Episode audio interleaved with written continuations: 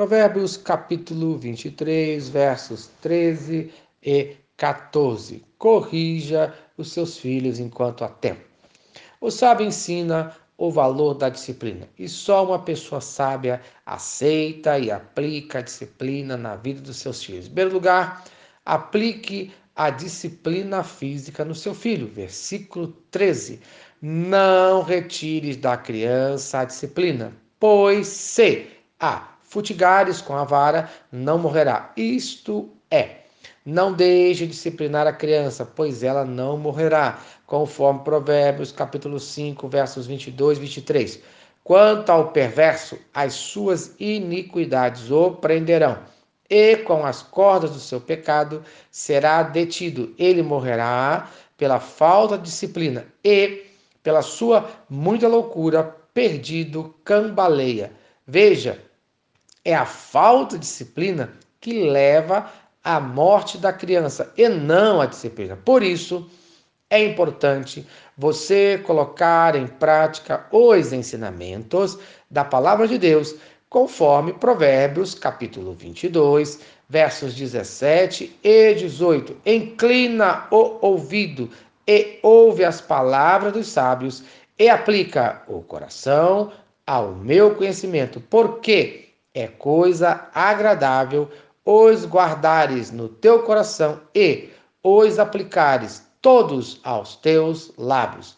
Isto é uma motivação para você ouvir bem os conselhos da palavra de Deus e colocá-los em prática. Em segundo lugar, as razões, os motivos para você disciplinar o seu filho. Versículo 14: Tu a fustigarás com a vara e livrarás a sua alma do inferno. Isto é, castigue você mesmo seu filho e o livrará da morte.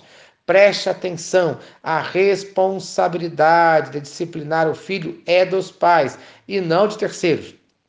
A disciplina da parte do pai é vista como uma ação de amor. A ausência é como uma maldade, conforme Provérbios capítulo 13, versículo 24. Aquele que poupa a vara aborrece a seu filho, mas o que o ama a seu tempo o castiga. Isto é, veja, Deus age da mesma maneira, conforme Hebreus capítulo 12, versículo 6 porque o Senhor corrige a quem ama e açoita a todo filho a quem recebe.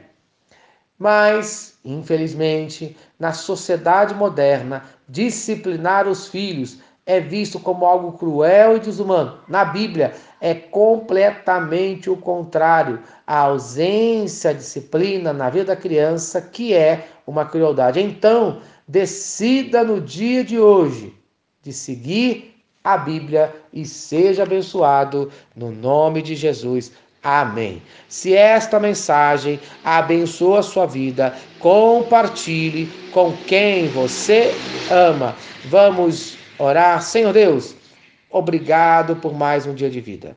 Abençoe os nossos filhos. Ensine a cada pai a corrigir o seu filho na tua palavra, no nome de Jesus. Amém. Eu sou o pastor Eloy, sou pastor da Primeira Igreja Batista, em São Miguel Paulista, localizada na rua Arlindo Colasso, número 85, no centro de São Miguel Paulista, São Paulo. E lembre-se, Deus no controle sempre.